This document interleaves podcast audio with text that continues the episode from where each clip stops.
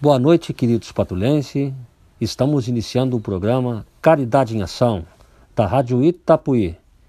E hoje vamos entrevistar, conversar, conhecer Vera Maria Silva de Oliveira. A Vera Maria, para quem não conhece pelo nome assim, a Vera Preta. Ah, mas aí acho que muita gente, a maioria das pessoas conhece a Vera Preta. Ela que é uma líder comunitária, é uma líder de Santo Antônio da Patrulha. Nem pode se dizer até que é da Coab. Uma pessoa que interage com a comunidade, que está sempre ajudando as pessoas há muito tempo. E hoje a gente vai conhecer a sua história. E vamos começar, vamos começar exatamente com a sua história. Vamos perguntar para ela aonde é que ela nasceu e família e as dificuldades que teve até chegar que hoje como, como ela está. Então, boa noite, Vera. Boa noite, queridos patrulhenses. Boa noite, Marcelo Farion, os ouvintes que nos escuta nesse programa maravilhoso.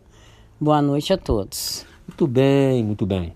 A Vera Preta, Vera Preta, é, acho que quem, quem fala assim, Vera Maria Silva de Oliveira, não conhece. Mas Vera Preta. De onde é que veio esse nome? Por que, que começaram a dizer Vera Preta? Quando veio esse nome foi quando eu concorri a vereador em 1996, né? E daí era a coligação da Isson Branquinho.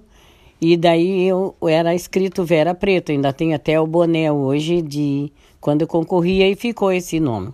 Aí pegou Vera Preta. Mas a Vera Preta, tu nasceu aonde, Vera? Eu nasci no Morro da Boa Vista, lá para Bando Morro Agudo, da Vila Palmeira, sobe para cima. Então eu nasci lá. E quantos irmãos? Eu tenho, são cinco irmãos, seis irmãos, né? Que nós somos quatro da primeira família. Do, do, a minha mãe era, foi casada por duas vezes. Aí nós temos quatro, né? Um macho e três fêmeas. E depois do segundo casamento da minha mãe, ela teve um casal. Seis irmãos. Então são seis. São cinco. E como é que era o nome da tua mãe e do teu pai?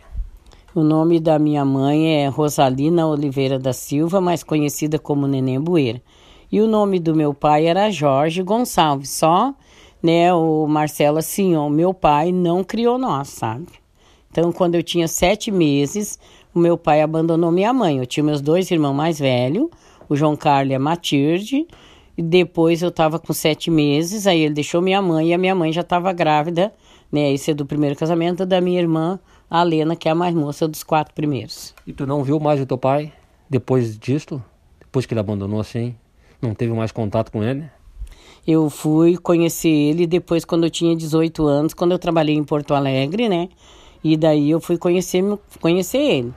Aí ele me convidou até, né, Marcelo, para me morar com eles, com ele lá, mas aí eu disse, não, eu já estava maior de idade, estava trabalhando, então não precisava, né, mais ele cuidar de mim. Muito bem, muito bem. E aí, claro, né, imagina, o pai abandonou e a tua mãe teve que assumir toda a situação lá dos filhos, né? E, e vocês moraram no interior, lá na, nas redondezas da Vila Palmeira. E lá também certamente tiveram muitas dificuldades. E faltava assim alimentos para vocês? Olha, eu vejo assim, hoje assim, naquela época minha mãe saía de manhã cedo, sabe, Marcelo? Para trabalhar, né? ela descia o morro da Boa Vista lá para baixo e ela trabalhou até ali na Vila Palmeiras, sabe? E ela saía de manhã, voltava de noite para trazer o sustento para nós. E quem cuidava de nós era minha avó e meu avô, que são os pais da minha mãe, sabe? Então ela teve grande dificuldade, mas a gente superou, porque a gente plantava, né? Então a gente achava que era uma é. vida boa. O que, que vocês plantavam lá? A gente plantava feijão, milho, batata doce, aipim, sabe? A gente tinha um arvoredo, também tinha muita laranja, muita vergamota, né? Tinha umas galinhas caipira lá? Ah, tinha galinha, sim, tinha porco, a gente criava porco, criava cabrito. Então, acho que a vida, para mim, era uma... eu gostava daquela vida. Sim, sim.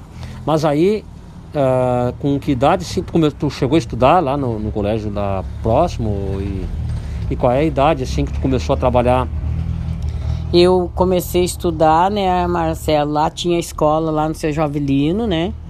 E com 10 anos, com 8 anos, ou melhor, com 8 anos, foi a primeira vez que eu saí para trabalhar, que a minha mãe me botou para trabalhar lá na Granja dos Moraes, nos funcionários que tinha lá, que era o Stacílio. Oito anos de idade, então tu, tu não chegou a estudar, foi trabalhar? Trabalhava e estudava, mas com oito anos já fui, estu fui trabalhar. Eu levantava cinco da manhã para engarrafar o café com a falecida Antônia, né? Que eles eram, trabalhavam nas granjas dos Lopes lá. Então a gente fazia pão, essas coisas, e deixava crescendo, cozinhava para fazer aquelas malinhas de, de que era de saca de açúcar, para eles poder sair para as lavouras para né, levar o café. E eu levantava cinco horas com eles, com oito anos, para ajudar a fazer o café do pessoal que ia para as lavouras de arroz. E aí, do oito anos de idade, começou a trabalhar, então, na lavoura lá dos Moraes, e foi até que idade trabalhando lá? Olha, a idade que eu fui trabalhando lá, não sei, mas eu fui por umas três ou quatro vezes trabalhar lá. Depois, com dez anos, eu fui trabalhar na Maria Rosa de Jesus no Evaristo. Sabe, eu estudava das oito às dez e das 10 horas eu ia para casa lá na professora Maria Rosa, que ela era minha professora da quarta série. Eu tinha que fazer comida, lavar roupa, fazer essas coisas todas. E sou feliz hoje por ser é, assim. E aí tu, tu foi até a quarta série?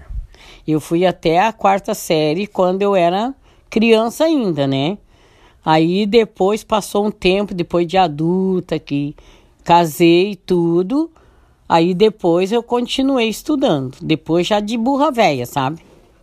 Ah, você não pode dizer isso, mas assim, que burra velha nada, tu é muito inteligente, muito inteligente, muito sábia. Se a maior faculdade é a faculdade da vida, não tem para bater.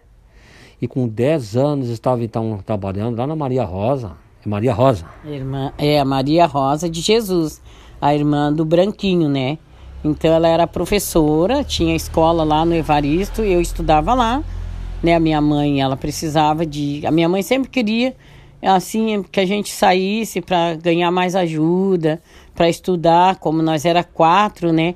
Então a vida era um pouco difícil. E eu sempre que queria sair, sempre, sempre. Os outros não eram muito de sair para ir para fora, para as casas dos outros.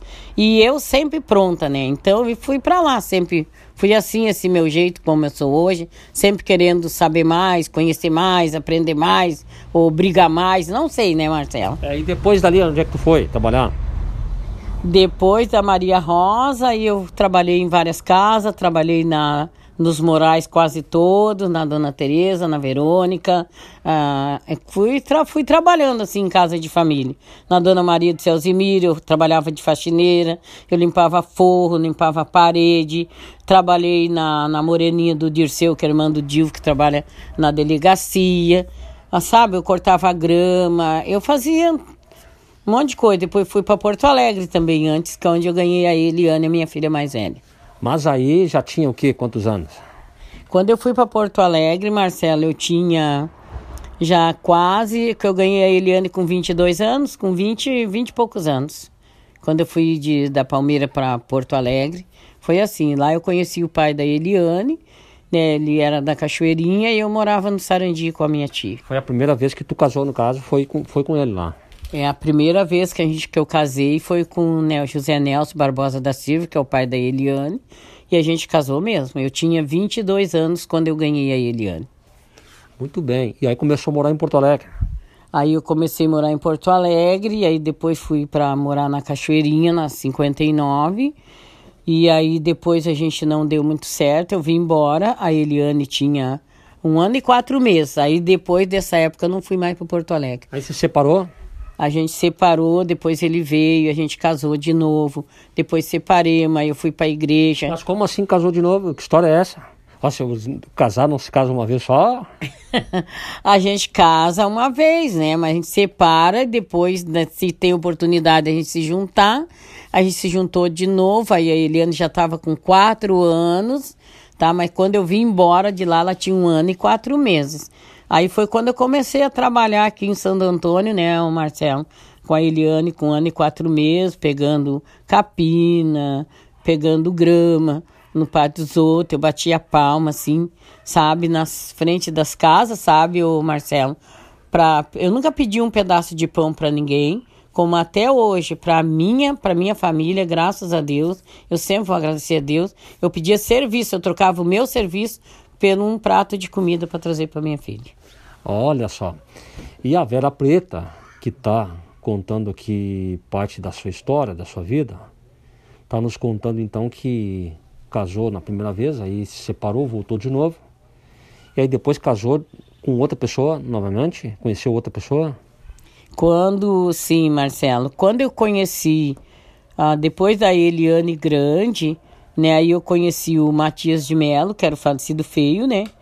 E daí a gente se juntou, sabe? A gente tinha muito medo dele. É, o falecido feio, ele, ele era, inclusive, ele morava ultimamente, na, no final dos tempos dele, ali na, na antiga Vila Trepa, que hoje tem outro, outro nome.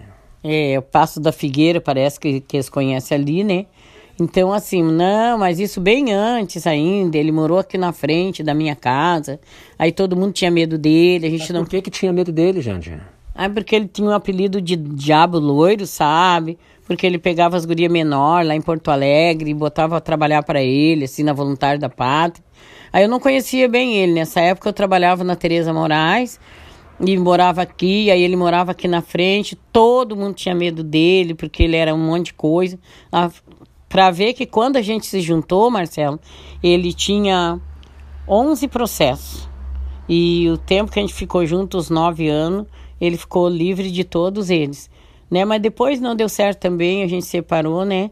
Quando a Leidiane já estava com quatro anos, quase quatro, e aí eu fui pro sindicato também, trabalhava muito, viajava muito, e ele era muito mulherengo, trazia as mulheres aqui para dentro da minha casa, sabe? Ele morava aqui na frente, então era bastante suportava, suportava tudo isso. Era muito, muito assim, sabe? Porque eu também tinha, no início eu tinha um receio, tinha um pouco de medo dele.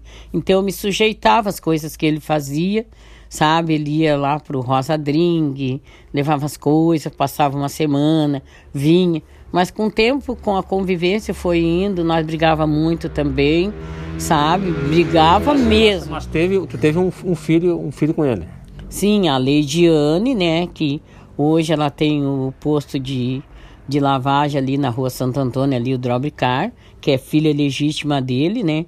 Então a gente viveu nesses nove anos e aí onde foi onde eu tive a Leidiane. Mas quando a gente separou, ela estava com quatro anos. Sim. E aí começou a trabalhar no sindicato calçadista, já nessa época? É, foi no sindicato, quando eu comecei a trabalhar nas fábricas, comecei a trabalhar nas fábricas em 70 e e alguma coisa, porque aí eu trabalhava na Dona Antônio Celtacílio, na Serralheria Gomes ali. E aí eu ia para ali fazendo faxina e limpando o pátio. É, é calçado também, de saber decoro salteado, fazer tudo. É, na área do calçado eu fui começando preparação, depois fui para costura. Uh, trabalhei em todas as áreas, inclusive até chefe de sessão também já fui modelista também. Olha só, olha só, a Vera Preta aqui contando para nós a sua história nesse bloco. E aí ela vai pedir a primeira música, depois a gente vai voltar, continuando a história, porque daí tem mais. Depois ela casou de novo, enfim. Mas qual é a música que a gente vai pedir agora lá para Rádio Tapuí, pro Andes, pra gente escutar? Música boa aí que ela gosta de escutar em casa. Qual é a música? Ah, nós vamos escolher o Fogão de Lenha. Fogão de Lenha, então, do Chitãozinho Choró. Vamos lá, Anderson?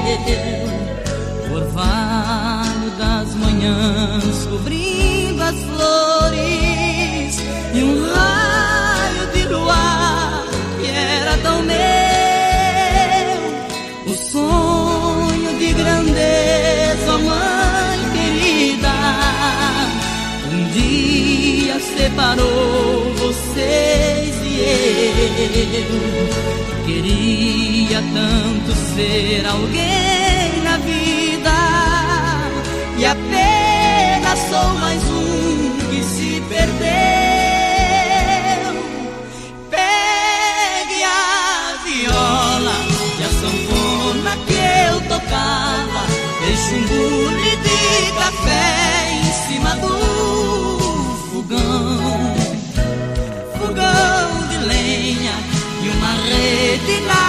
varanda. Arrume tudo, mãe querida, o seu filho vai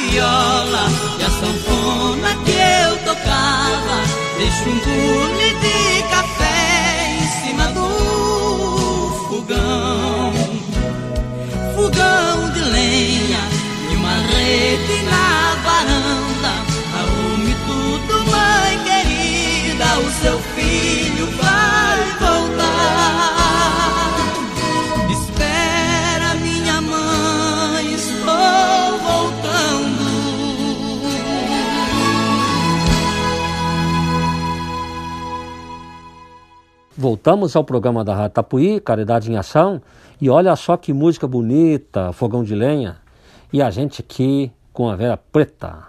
E a Vera Preta nos contando a sua vida aqui, e aí?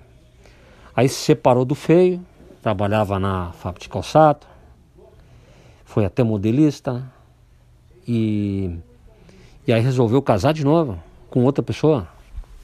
É, né, então agora voltando um pouco, né, o Marcelo, quando eu trabalhei na área de, do calçado, né, e daí ali eu comecei, fui, entrei para a diretoria do sindicato e comecei ali viajar bastante também, conhecer é, para fora, né, São Paulo, Rio.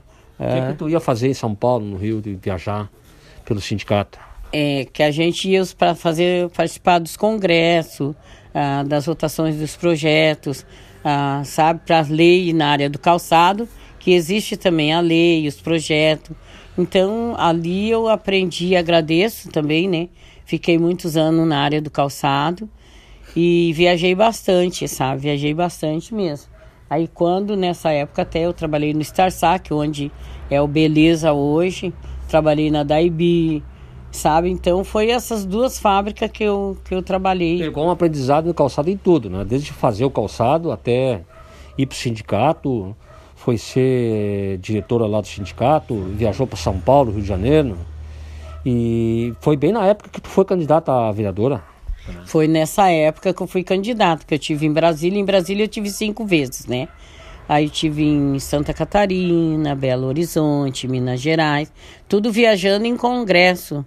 E através dessas viagens, viu, Marcelo, foi muito bom para mim, porque eu aprendi um pouco a ter um pouco mais de cultura, aprender a respeitar mais as pessoas, a conhecer mais, entender o lado dos outros, porque nem todo mundo é igual a ninguém, né?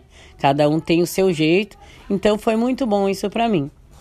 Muito bem. E aí casou de novo? Aí depois que eu, quando a Leidiane tinha quatro anos, que aí eu tinha me separado do, do Matias, né, do feio, falecido, que hoje é morto, né, só a, a minha neta nasceu e em seguida ela nasceu em fevereiro, em junho ele faleceu. Então aí eu fui, eu tinha o time de futebol, sabe, masculino e feminino.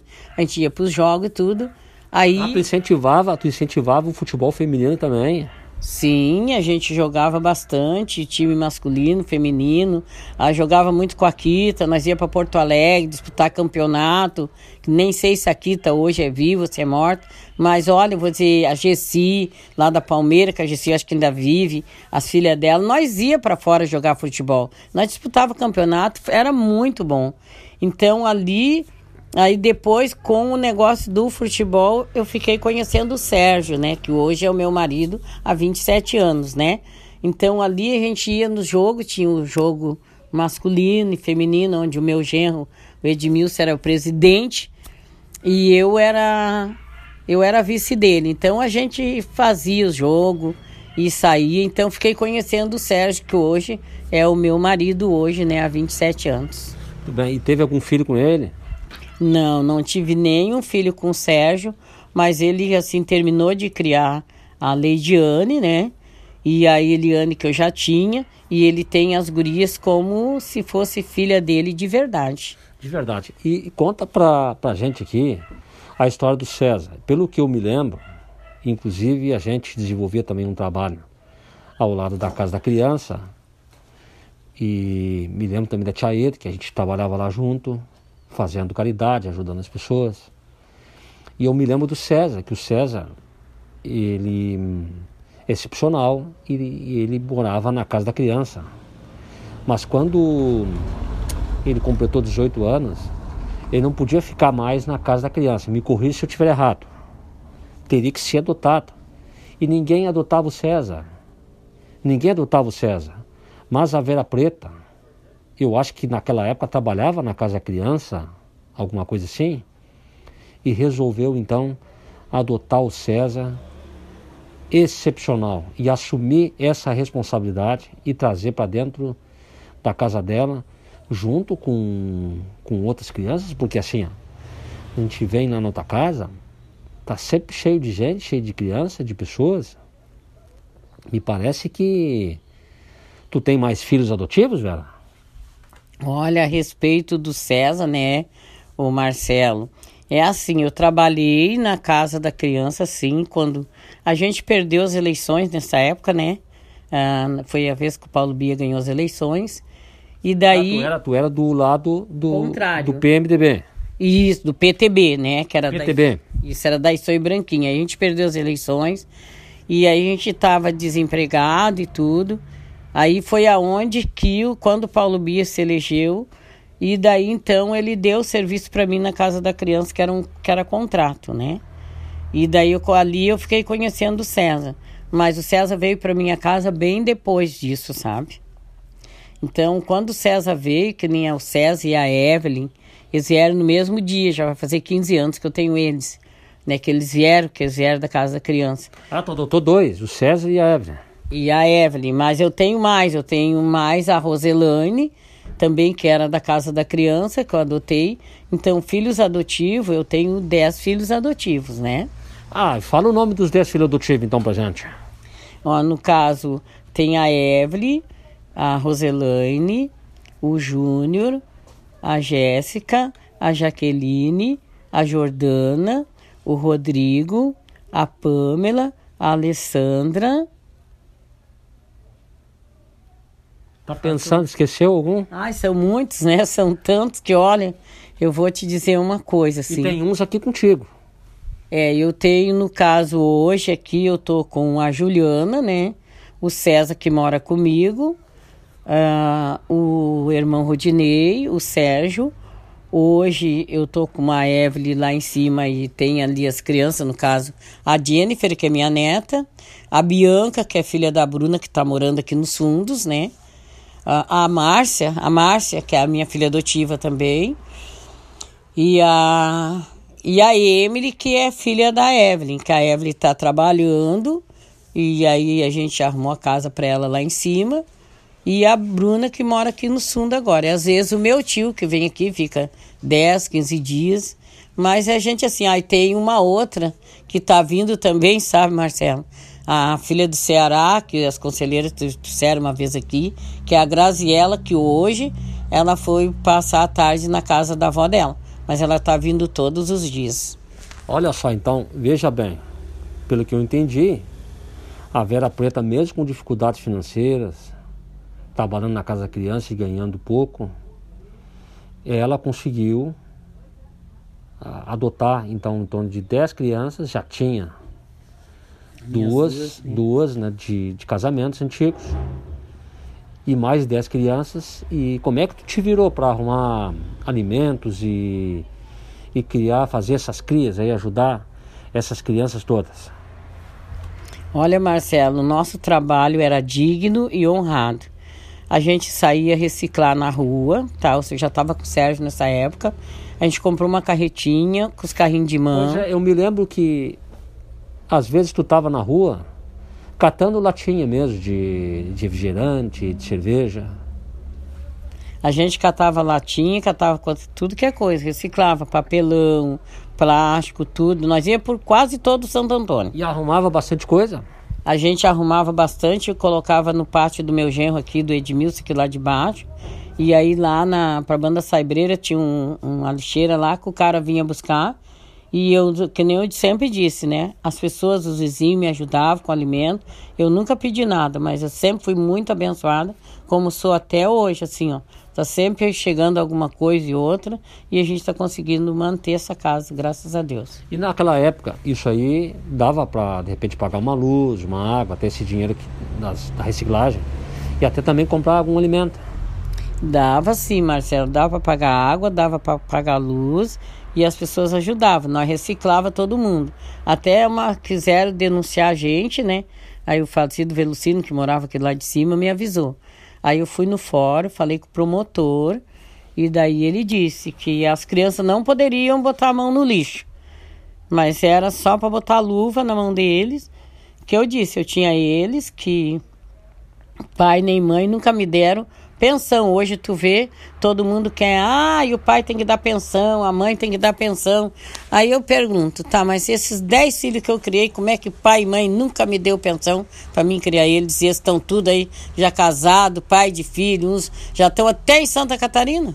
E eles te ajudam de alguma maneira?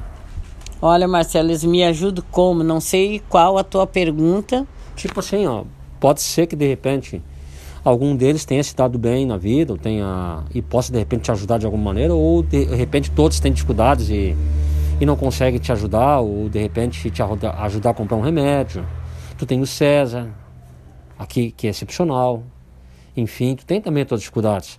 Ou eles não conseguem te ajudar?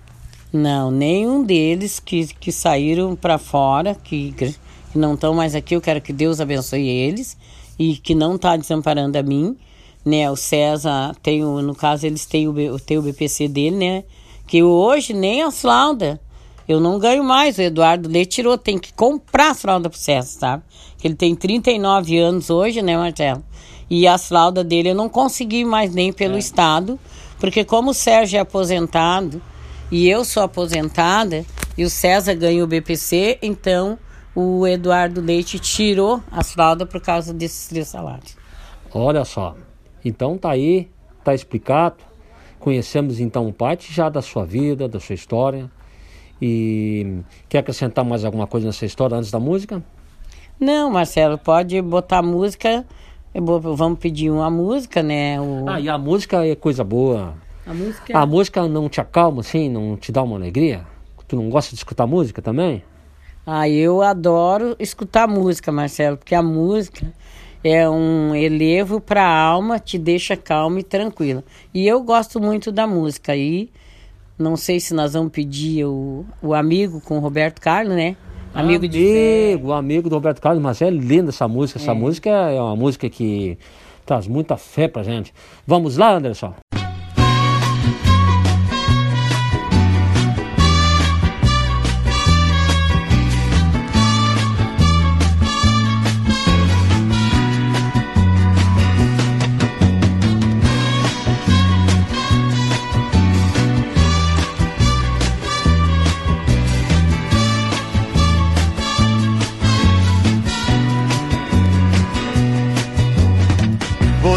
Meu amigo de fé, meu irmão, camarada.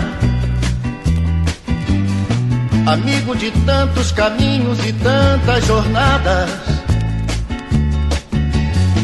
Cabeça de homem, mas o coração de menino. Aquele que está do meu lado em qualquer caminhada. Me lembro de todas as lutas, meu bom companheiro.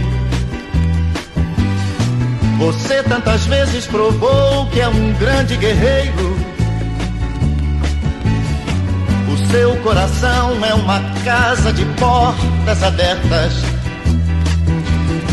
Amigo, você é o mais certo das horas incertas.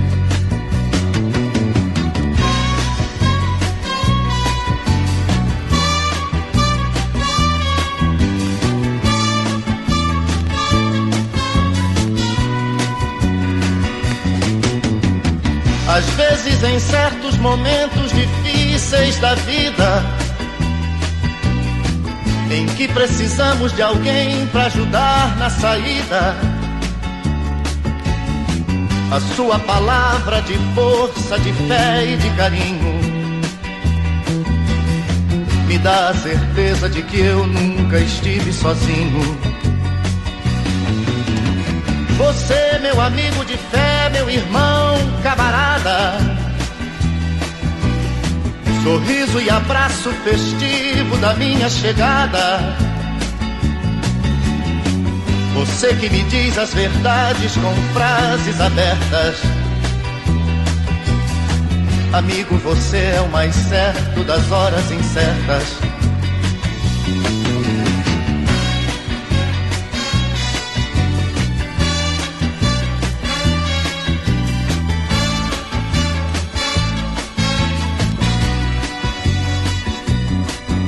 Não preciso nem dizer tudo isso que eu lhe digo, mas é muito bom saber que você é meu amigo. Não preciso nem dizer tudo isso que eu lhe digo, mas é muito bom saber que eu tenho um grande amigo. Não preciso nem dizer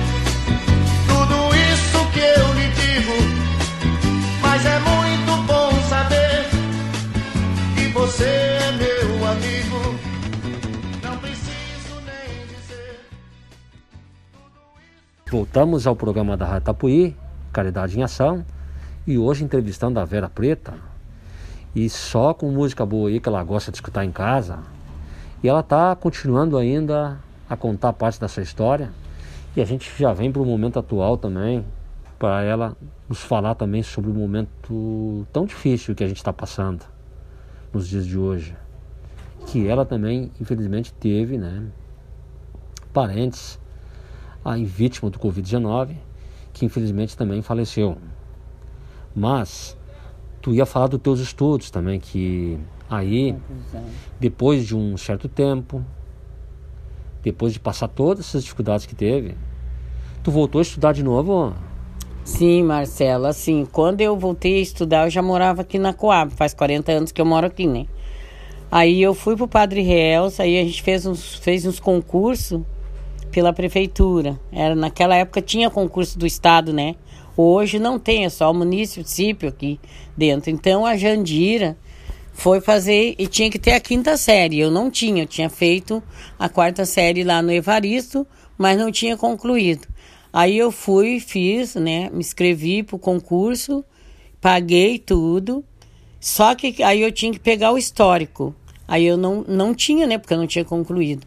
E a Jandira conseguiu. Aí eu embrabeci e voltei a estudar. Voltou para a quinta série?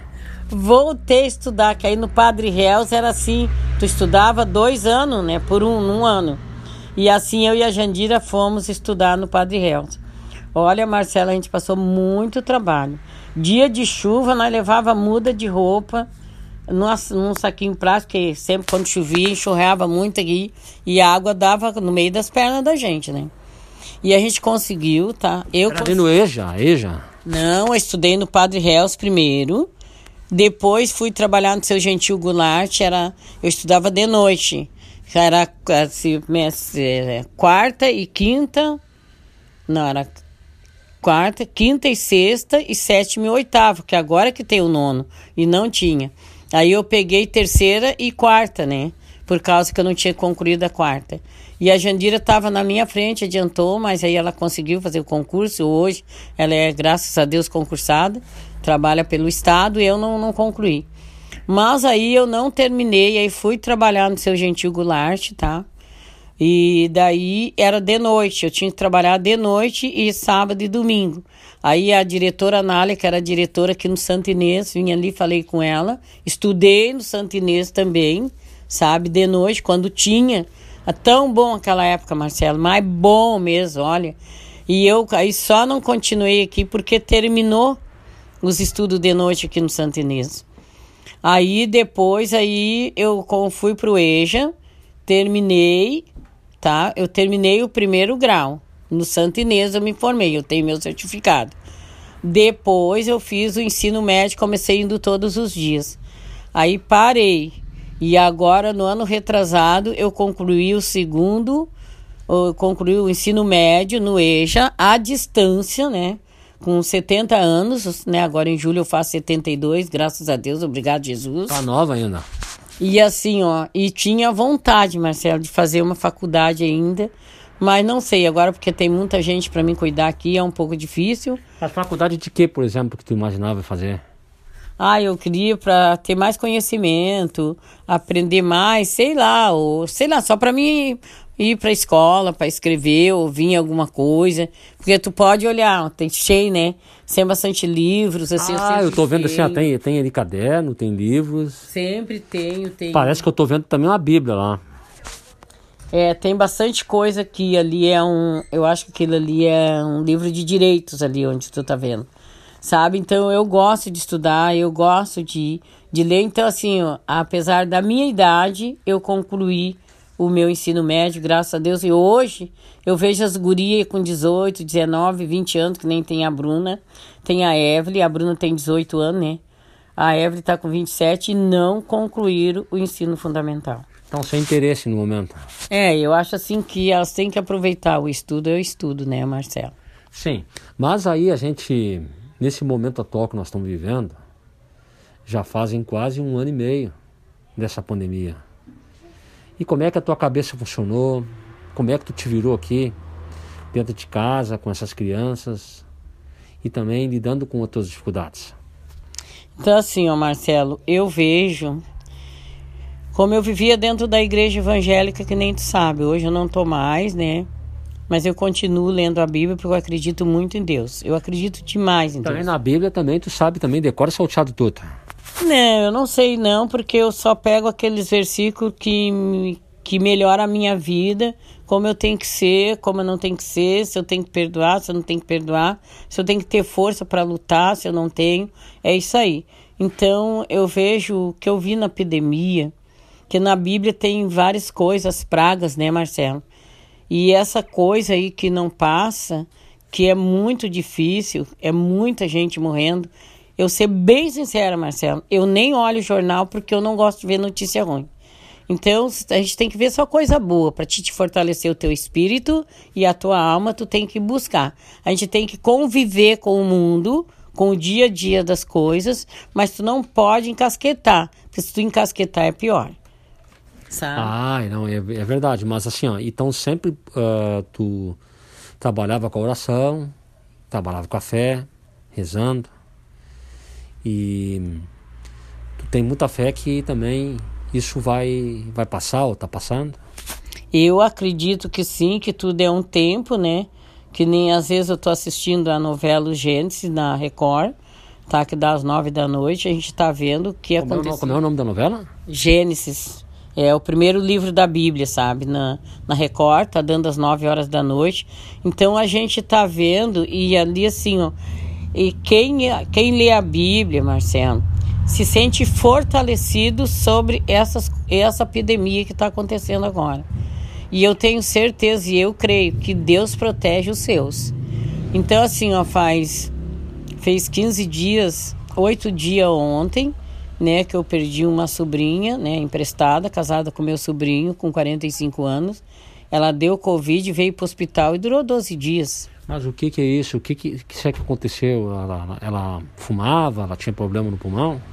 Ela trabalhou muito tempo na DAIB e ela tinha problema de falta de ar. Então ela ficou em casa, diz que ficando assim, com, com, com aquela falta de ar, foi tomando, com uma tossezinha aqui, não deu muita importância. Quando ela veio para o hospital, ela já teve que entrar no aspirador, né? Ela ficou mais de uma semana no aspirador.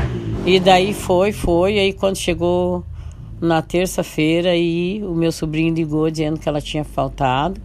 Então assim, ó, o, Ed, o Edmilson, meu genro, teve, mas não teve hospitalizado, né? Teve a Covid. E graças a Deus eu tô com os meus aqui, não saio, Marcelo. Não saio, não visito ninguém. E as pessoas às vezes vêm aqui em casa, eu não fico muito assim satisfeito com algumas visitas, porque as pessoas andam na rua, tu nunca sabe como é que eles vêm. Mas graças a Deus aqui eu faço as minhas orações todo dia, de madrugada, da meia-noite em diante, faço minhas campanhas. Que horas eu... tu começa a rezar?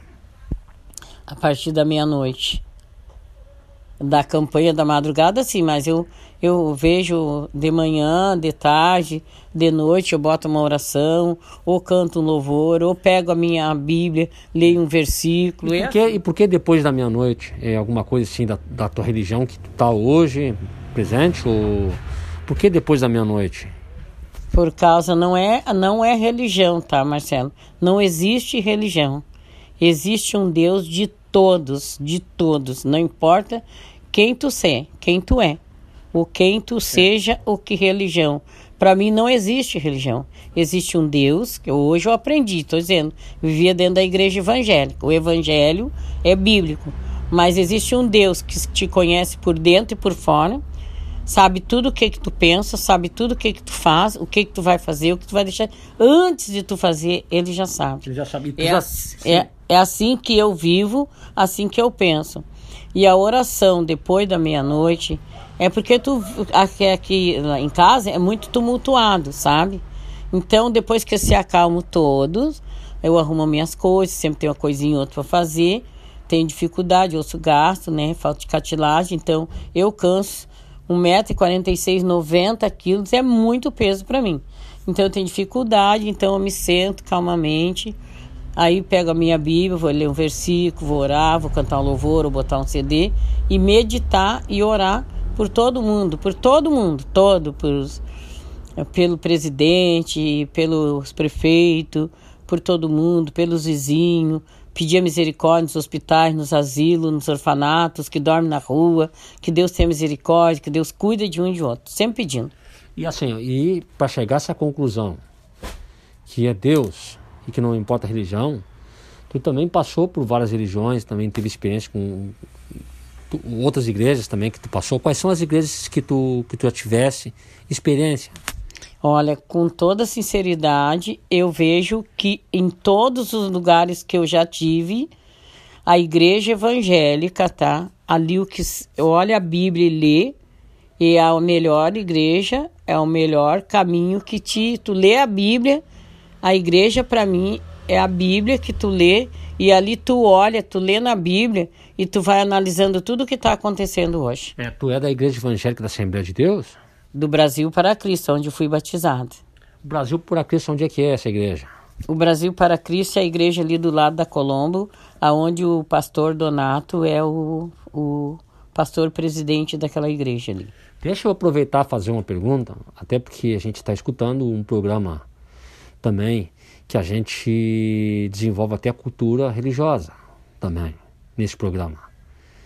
E quando tem dentro da igreja ah, pessoas muitas vezes que, que colocam a mão em cima da outra e aí daqui a pouquinho cai, começa muitos gritos e tudo. Essa é a tua igreja que tu vai? Ou lá vocês não fazem isso? na o Brasil para Cristo, às vezes quando eu ia, porque agora não estou indo mais, né? Faz muito tempo que eu saí um pouco porque eu era muito fanática. Eu era fanática, fanática. Então eu aprendi que na Bíblia é assim: tu não pode apontar o dedo para ninguém. A Bíblia, ela ela mostra isso. Enquanto tu tá apontando e acusando alguém, tem quatro dedos te apontando para ti.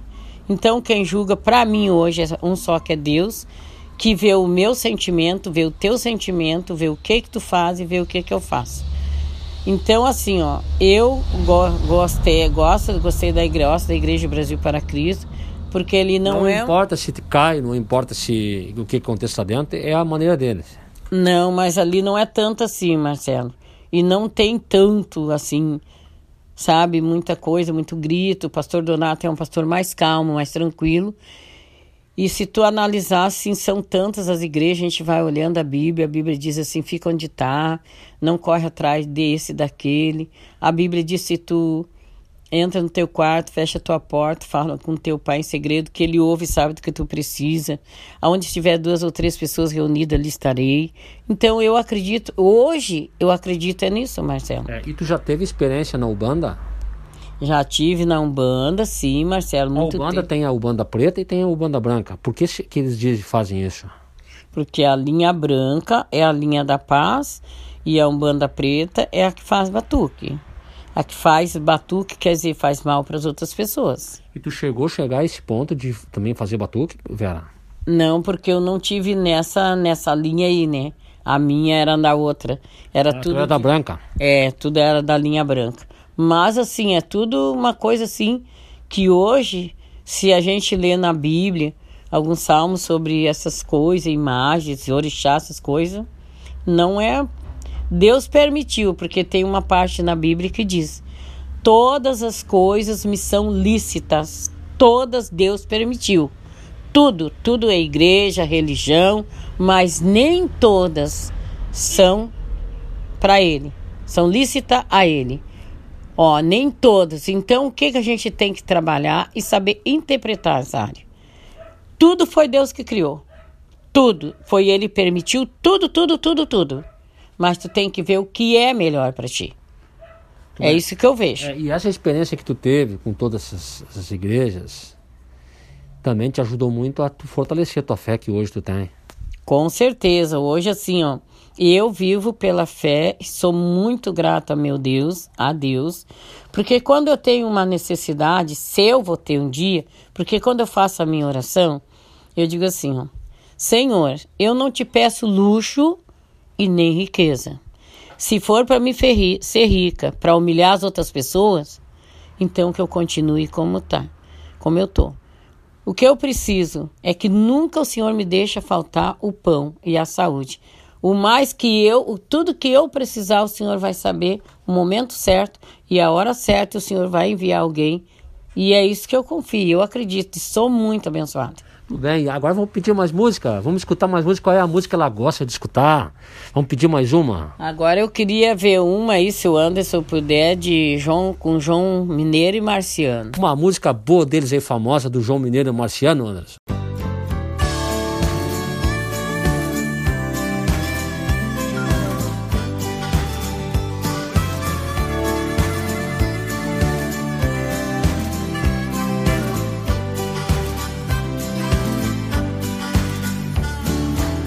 Meu coração está com medo. Não encontro mais o meu caminho. Fui sair de casa muito cedo. Aprendi a ser sempre sozinho. Pai, eu sei que já não sou o mesmo. Sei também que às vezes eu te esqueço. Já quebrei a cara pelo mundo.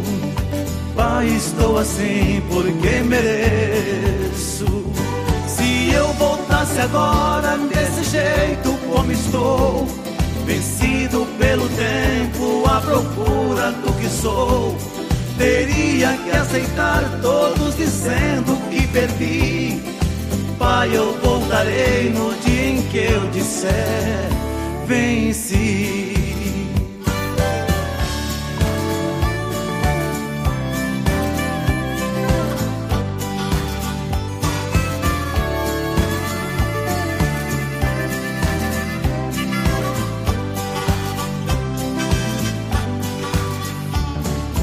Pai, eu vou cumprir o meu destino, conhecer o fim da minha estrada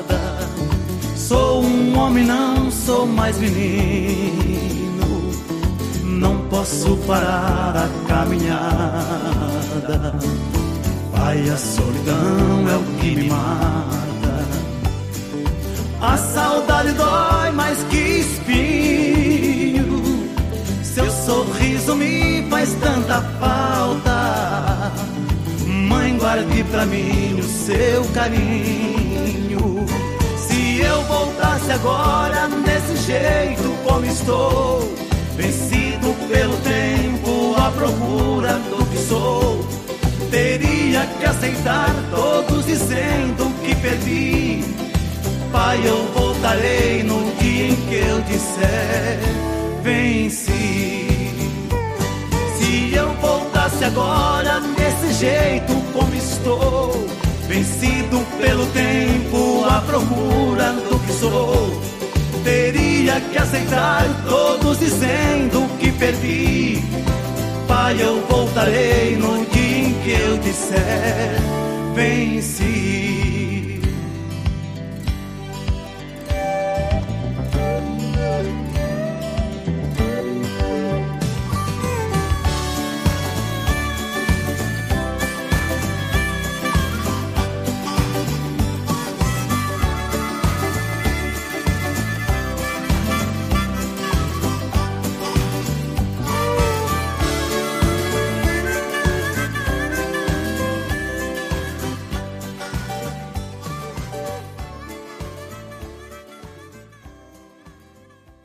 Voltamos ao programa Caridade em Ação, da Rádio Tapuí, e uma música mais bonita que a outra. É bom recordar essas músicas antigas, e são músicas que a Vera Preta gosta de escutar em casa, e agora nesse momento de pandemia ela está escutando bastante.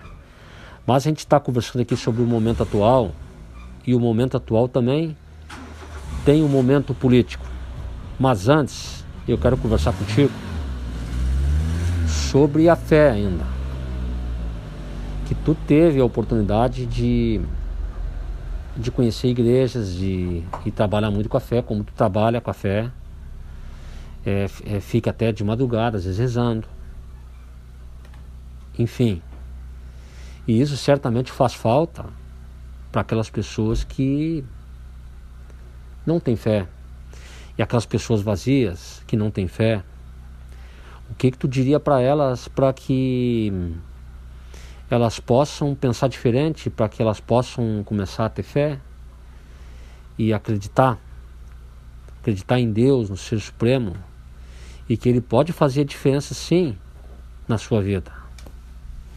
É, Marcelo, acredito que eu, né, a Vera, eu vivo a minha vida assim, sempre acreditando e confiando. Que eu tenho para dizer para os meus queridos e amados ouvintes, meus amigos, que nunca desistam, nunca bote um pensamento negativo na mente de vocês. Ah, quando alguém diz assim, ah, tu não pode, tu é isso aqui, nunca acredita nessas frases que as pessoas vão dizer.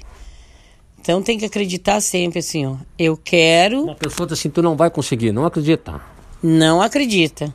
Tem que acreditar que Deus é superior a qualquer essas vozes negativas. Ele é maior. Ele chegou e disse: Olha, tu não vai conseguir. Se tu não ouviu a voz de Deus dizendo isso para ti, então não acredita. Se tu tem fé e acredita, eu quero, eu posso, eu vou conseguir, porque Deus é comigo. Eu penso dessa forma, Marcelo. Dessa forma. E nesse momento atual, tem um momento político. E o que que tu, como é que tu vê hoje o governo federal, presidente da República, deputados federais, senadores no ano que vem tem eleição, novos presidentes, novos, nossos, novos governadores do estado. Tu acha que eles estão fazendo uma boa administração? Ou o que que tu acha que eles poderiam melhorar? Olha, Marcelo, o que que eu vejo hoje que o presidente hoje é o Jair Bolsonaro, né? Então, o que, que eu posso te dizer assim? Eu acho que ainda falta muita coisa, mas eu vou te falar através da palavra de Deus. Vão se encher de mim de eu falar sobre a Bíblia. A Bíblia diz assim, diz assim, ó. Ele é Deus e sem Deus não tem governo, não tem prefeito, não tem nada, não tem governador, não tem senador, não tem vereador, não tem nada. Porque tudo que acontece, Deus já sabe o que vai acontecer. Então, se Deus não quiser, nada vai acontecer. Se eles quiserem começar a buscar, porque diz que o Bolsonaro busca muito, né, o Marcelo, que ele é religioso, que ele é crente, mas isso não quer dizer. O que importa, a pessoa tem que fazer um trabalho com sinceridade. E eu acho, assim, uh, muita coisa que eu não concordaria como governo, como presidente. Não concordaria mesmo esses auxílio emergencial. Eu acho que em vez desses auxílios, Marcelo, que eles dessem, botassem mais empresa em todo, em todo lugar, nos, nos municípios, na cidade. Para dar de, mais emprego. Dá muito mais emprego em vez de estar dando salário para as pessoas não trabalhar. Eles estão ensinando os caras a ser preguiçosos e vagabundos. Eu não sei se tu concorda comigo. Ah, mas dá esse. Ó, vem mais 800 reais, não sei quantos meses. Esse, as pessoas se endividam achando que esse salário vai ser toda a vida. E na verdade, quem paga somos nós que pagamos nossos impostos, que estamos dando esse salário para essas pessoas. Mas eu acredito que o, o Jair Bolsonaro, o presidente da República, ele não está ensinando as pessoas no caminho correto. E eu acho que, para mim, no meu modo, não sei se estou errada, as pessoas que estão me ouvindo, que me perdoem, mas eu tenho certeza que muitos trabalhadores vão concordar comigo. Em vez de dar assim, ó, botar bastante emprego, bastante indústria, bastante isso, botar as pessoas a trabalhar e aprender com seus próprios braços a ganhar o seu salário, porque a Bíblia diz: do suor de tuas mãos comerás. Então é por isso que eu estou falando isso, Marcelo. Sim, sim, eu estou entendendo assim, o teu ponto de vista, assim, é claro, né? Tem exceções. Eu entendi que de repente tem, possa ter pessoas que não estão precisando até, que estão recebendo esse auxílio. Mas tem também um outro lado. Se pegar uma melancia, cortar, tem os dois lados. Tem o lado também das crianças, muitas vezes faltando o alimento em casa, o leite. Enfim, tem é, exceções. Sim, tem exceções, Marcelo. Eu sempre vou ser uma pessoa que eu não sou muito favorável a isso. Eu gosto de ser ajudada sim e gosto de ajudar. Mas quando tu bota um filho no mundo, a responsabilidade é tua, não é do governo. Não, me desculpa, vai, vai ser sempre esse, esse debate comigo, vai ser isso aí. Isso aí tá na Bíblia. Não, é tá na Bíblia. Salmo 128 diz: o homem que faz o filho tem que sustentar os seus filhos. Na Bíblia diz: do suor de tuas mãos comerás. Então, para te ver como Deus não aprova esse tipo de trabalho. Agora tem também, assim, eu acho que está na Bíblia também, que depois que o pai e a mãe uh, educam um filho e sustentam o filho, ele fica grande, ele também deve ajudar o pai e a mãe também, pela Bíblia, quando tiver uma idade mais avançada. Sim, eu até acredito, assim, ô Marcelo, que no momento que ele completou a idade de maior, os 18 anos, é igual como uma, uma, uma árvore. Criou um braço, saiu fora, entende? É igual um passarinho. É, começa, até fora, começa a voar. Aí vai ter a sua vida. Então, assim, ó, não é que eu seja contra. Olha quantos homens que estão recebendo, vou voltar, sabe, nesse auxílio emergencial. Quantos homens, Marcelo? que até aqueles que estão lá grandão que tem isso só porque não tem não tem nada assinado na carteira vão receber esse auxílio emergencial. Então, a mesma coisa tá ali Bolsa Família para homem. Oh, glória a Deus. Aleluia, né, Marcelo? Bolsa Família é para mulher, Bolsa Família para ajudar, mas eu sou contra, Marcelo, me desculpa. Sou muito contra isso, porque eu acho assim, ó, se tu não suar para ter as tuas coisas, tu nunca vai valorizar. Sim, e de repente o que tu está dizendo, só para ver se eu consegui interpretar corretamente tu está dizendo, é que se as pessoas ganharem, ganharem, ganharem, elas vão acostumar a não trabalhar. Seria isso? Exatamente, meu amigo. Eu acho que assim, quando tu soa, se tu perder um centavo, tu vai juntar. E quando tu não soa, Eu vou lá porque o Marcelo vai me dar. Eu vou lá porque a fulana vai me dar. Um caderno. Tu aproveita várias folhas, tu achei, eu junto caderno na rua, que eles crianças botam. O que, que tu faz? Tu tira aquelas folhas usadas e tem um monte de folha nova. É, e tem pessoas, Vera, assim, que reclamam muito, ah, Marcelo, não estou conseguindo arrumar emprego. Já bati tudo que porta, é só não e não e não e não. E o que que tu diz em relação a isso aí? Para quem quer trabalhar mesmo? Olha, Marcelo, eu acho que quem quer trabalhar, eu sei que o desemprego tá grande, eu concordo assim, ó. Mas tem uns que querem trabalhar hoje, o xingão, a reclamação do patrão tá bastante aprofundada, entende?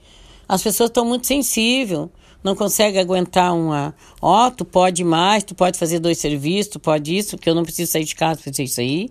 As pessoas não estão preparadas psicologicamente para uma carga pesada. Sabe o que é uma carga pesada? É, em vez de tu trabalhar 8 horas, tu tem que trabalhar 12. Ah, o dali tu cumpriu o horário ali contigo 8 horas, mas arrumar um outro bico para trabalhar mais 4. As pessoas não estão preparadas. É, psicologicamente. também não precisa necessariamente ser de carteira assinada. Por exemplo, tu juntava latinha, não tinha carteira assinada. Tu ia à luta. Não, Marcelo, eu trabalhava na fábrica e saía às 6 horas, eu e Sérgio, e nós saía pra rua. Nós tinha carteira assinada, meu amigo. Nós saía depois do horário das fábricas para catar. Hoje eu ainda junto latinha, eu junto alumínio, ali tudo que é pedacinho de fio de luz eu te mostro. Sabe? Eu tenho tudo juntadinho. Tô juntando para ensacar, para vender, para fazer, para aumentar a minha fonte de renda. Mas isso é um dom que Deus me deu. Olha, porque eu comecei com oito anos, Marcelo. Eu tô com 72 entendeu? Faço agora em julho. Então eu acostumei a trabalhar e ganhar o meu sustento. E quem não é acostumado vai pegar uma, uma carga pesada, que é um horário puxado, eles não aguentam. Então eu não culpo as pessoas, eu culpo o governo que fez das pessoas serem assim, não é? Serem, serem mais preguiçosos, no caso. Sim, não é seja tão preguiçosos, eles não têm aquela força porque o governo quem estragou a população. Entendi. Se, se eles dessem assim, ó, vamos dar emprego, entende? Ah, é um salário mínimo.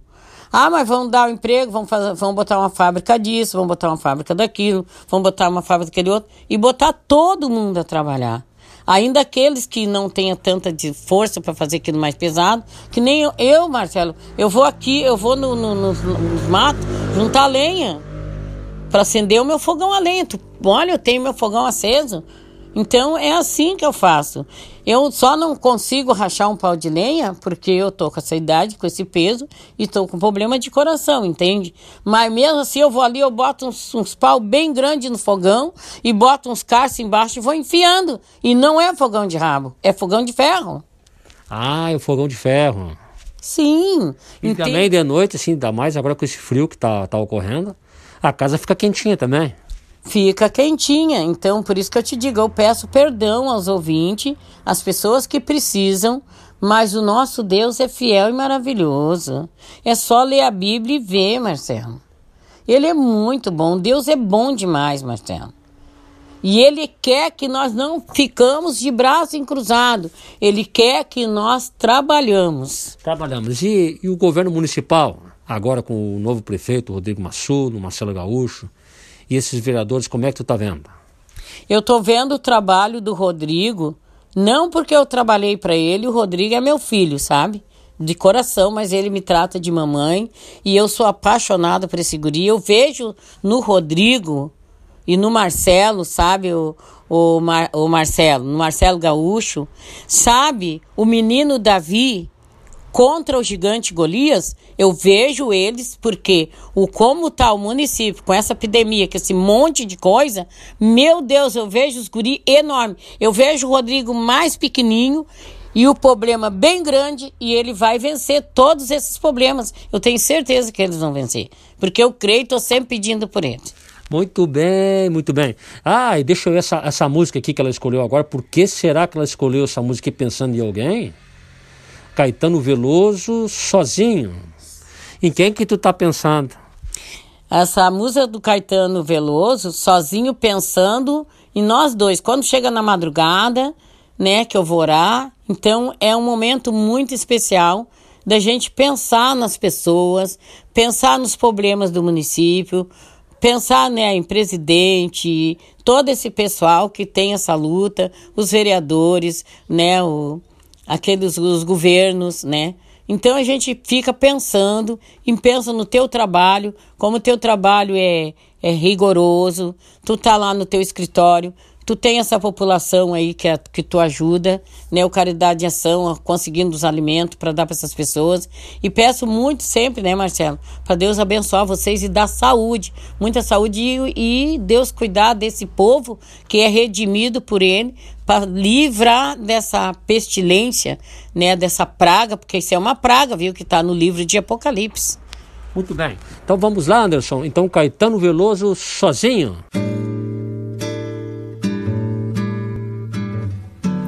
Às vezes no silêncio da noite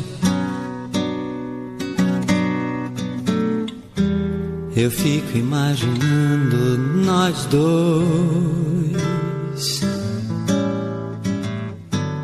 Eu fico ali sonhando, acordado,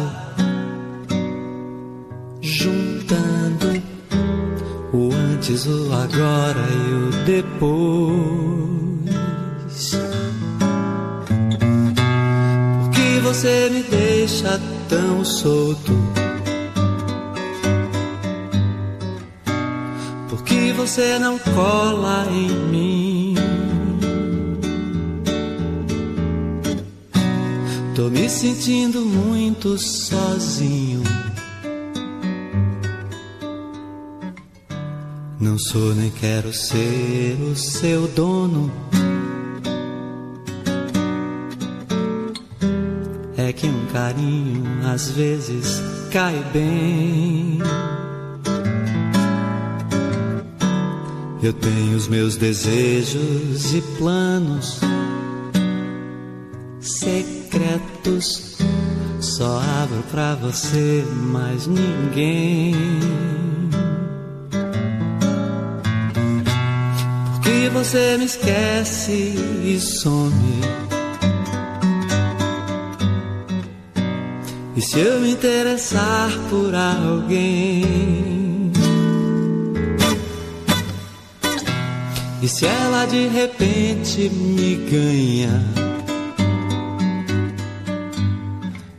Gente gosta, é claro que a gente cuida. Fala que me ama, só que é da boca pra fora. Ou você me engana ou não está madura. Onde está você agora? Gente gosta, é claro que a gente cuida. Fala que me ama, só que é da boca pra fora você me engana ou não está madura. Yeah, yeah, yeah, yeah. Onde está você agora?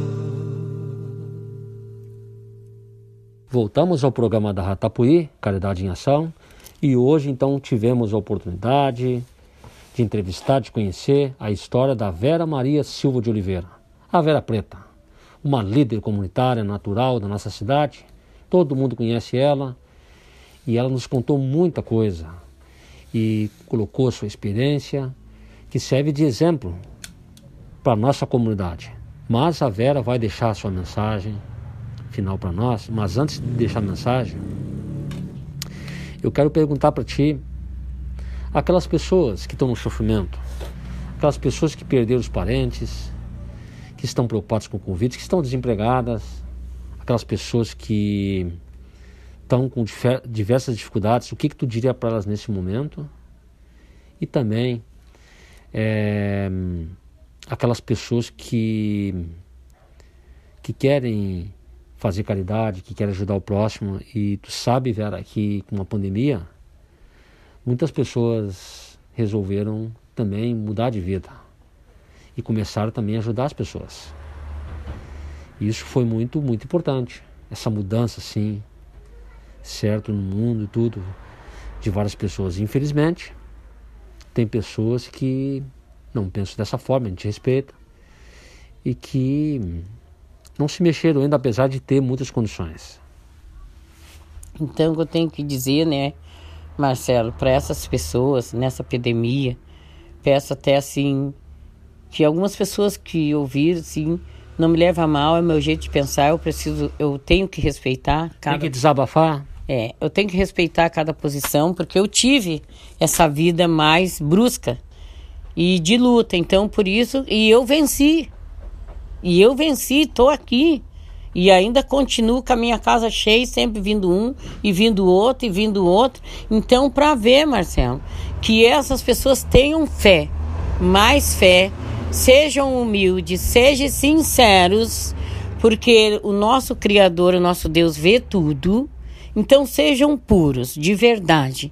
Que pode ter certeza, meu amigo, minha amiga, meus irmãos em Cristo, em fé irmãos, porque tudo foi Deus quem nos criou e nos fez. Então, assim, ó, não desanime, não desiste, concorda, ah, vocês precisam, não é? Posso um dia eu precisar e não dizer que não vou bater na porta de ninguém, sim. Porque então, então ah, tô precisando agora, eu vou lá, o fulano dá um empurrãozinho, depois a gente vai à luta com fé e Deus vai abençoar todos e todo mundo vai conseguir. E se Deus quiser, vamos fazer correntes positivas pedir a misericórdia de Deus para que essa epidemia passe logo, para a gente poder se abraçar, poder a gente ficar junto, se visitar, tomar um chá, tomar um chimarrão, comer alguma coisa junto, cantar, não importa. O que importa é que a gente aprende a amar e se perdoar e não desanime. Tenham fé e não desistam de lutar. Porque se Deus é por nós, Ninguém é contra nós. Se você crê nisso, acredite que não tem a luta e nem dificuldade que não tem a solução. Tudo bem. E eu também quero deixar uma mensagem, mas a mensagem eu vou passar para ti. A mensagem, se for possível, é claro. Eu tenho uma recordação boa quando eu entrevistei tu e a tua mãe lá no Sindicato Calçadista, a gente fazia no salão, e vocês cantaram lá uma música que me emocionou muito. Eu não me lembro o nome da música mas de repente, se tu puder cantar um pedacinho pra gente, ou puder cantar parte dela, ou toda. E depois, é claro, né, a gente vai pedir uma música também especial, programa de hoje. E a gente vai também rezar o nosso Pai Nosso. Mas eu passo a minha mensagem para essa, essa música cantada por ti. Se tu te lembra da letra, não sei. Eu sei que a tua mãe cantava, cantava contigo. Eu me lembro, assim, né, Marcelo? Vai fazer três anos, agora dia 31 de agosto, que a minha mãe se foi. E sempre fica na memória que é nada me separa deste amor. Nada me separa deste amor. Nada vai tirar Jesus de mim. Todo sofrimento acabou. Caminhando eu vou com Jesus até o fim.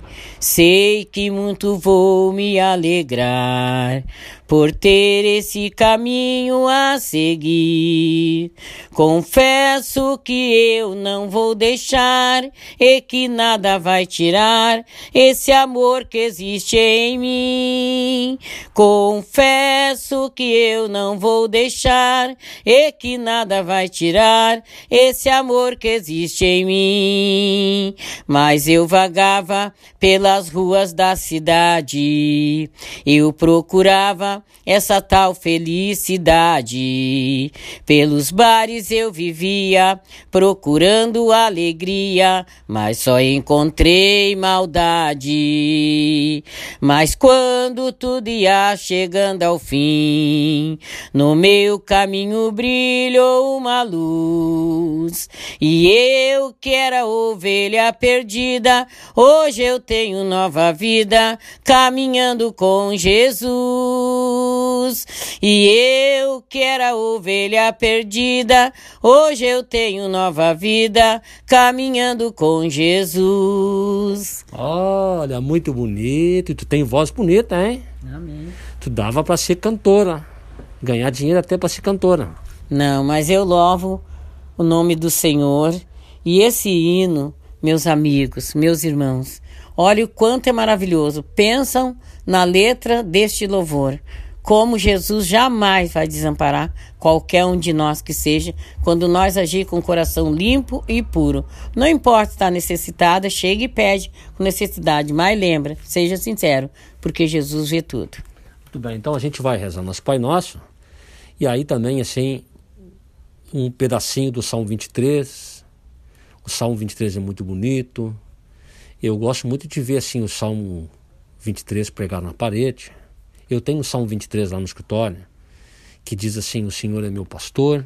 E nada me faltará. E nada, nada, nada me faltará. Deitar-me fazem verdes passos, guia-me mansamente pelas águas tranquilas, refrigera a minha alma, por amor do seu nome. Ainda que eu andasse pelo vale da sombra da morte, eu não temeria mal algum, porque tu estás comigo. O teu cajado me consola, a tua vara e o teu cajado me consola.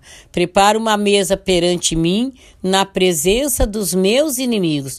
Unja a minha cabeça com óleo e o meu cálice transborda. Certamente que a bondade e a misericórdia me seguirão todos os dias da minha vida e eu habitarei na casa do Senhor por longos dias. Muito bem, muito bem. Então vamos rezar o nosso Pai Nosso, dedicando esse Pai Nosso para toda a comunidade e no pro mundo todo. Eu sei que não pega a rádio lá, mas o nosso Pai Nosso vai. Ele vai. Boa noite, fiquem todos com Deus. Deus. E a música? A música que o Antes vai tocar para nós lá é Jantar com Jesus. De quem é essa música? Ah, eu não sei de quem, não me lembro o nome dos artistas, mas o Anderson sabe. É, o Anderson sabe. Vamos lá então, vamos rezar o nosso Pai Nosso. Pai Nosso, que estais no céu, santificado seja o vosso nome, venha a nós o vosso reino, seja feita a vossa vontade, assim na terra como no céu. O pão nosso de cada dia nos dai hoje, perdoai as nossas ofensas, assim como nós perdoamos a quem nos tem ofendido, e não deixeis cair em tentação, mas livrar-nos do mal. Amém.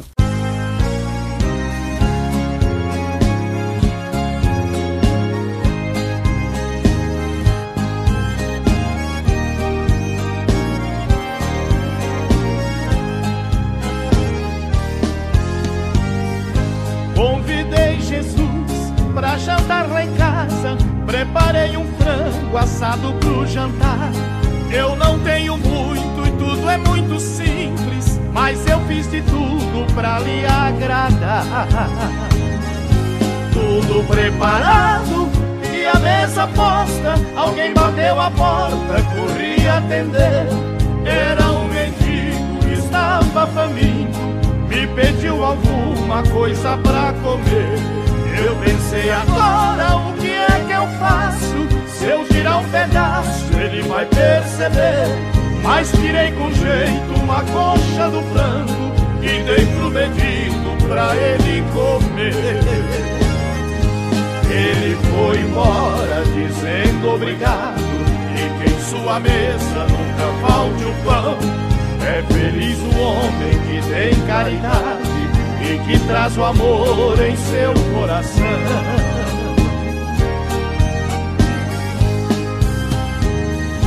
Eu entrei e fui conferir a mesa para ver se tudo estava no lugar. De repente bate a porta outra vez. Pensei é Jesus que acabou de chegar. Quando abri a porta era uma criança, toda maltrapilha e de pé no chão. Seus olhos pediam, além da comida, que eu também lhe desse um pouco de atenção. Fui até a mesa, peguei outra coxa, muito que depressa a criança comeu. Vi a alegria estampada em seu rosto, quando no sorriso me agradeceu. Obrigado, que Deus te abençoe, e que em sua mesa nunca falte o pão. É feliz o homem que tem caridade e que traz o amor em seu coração.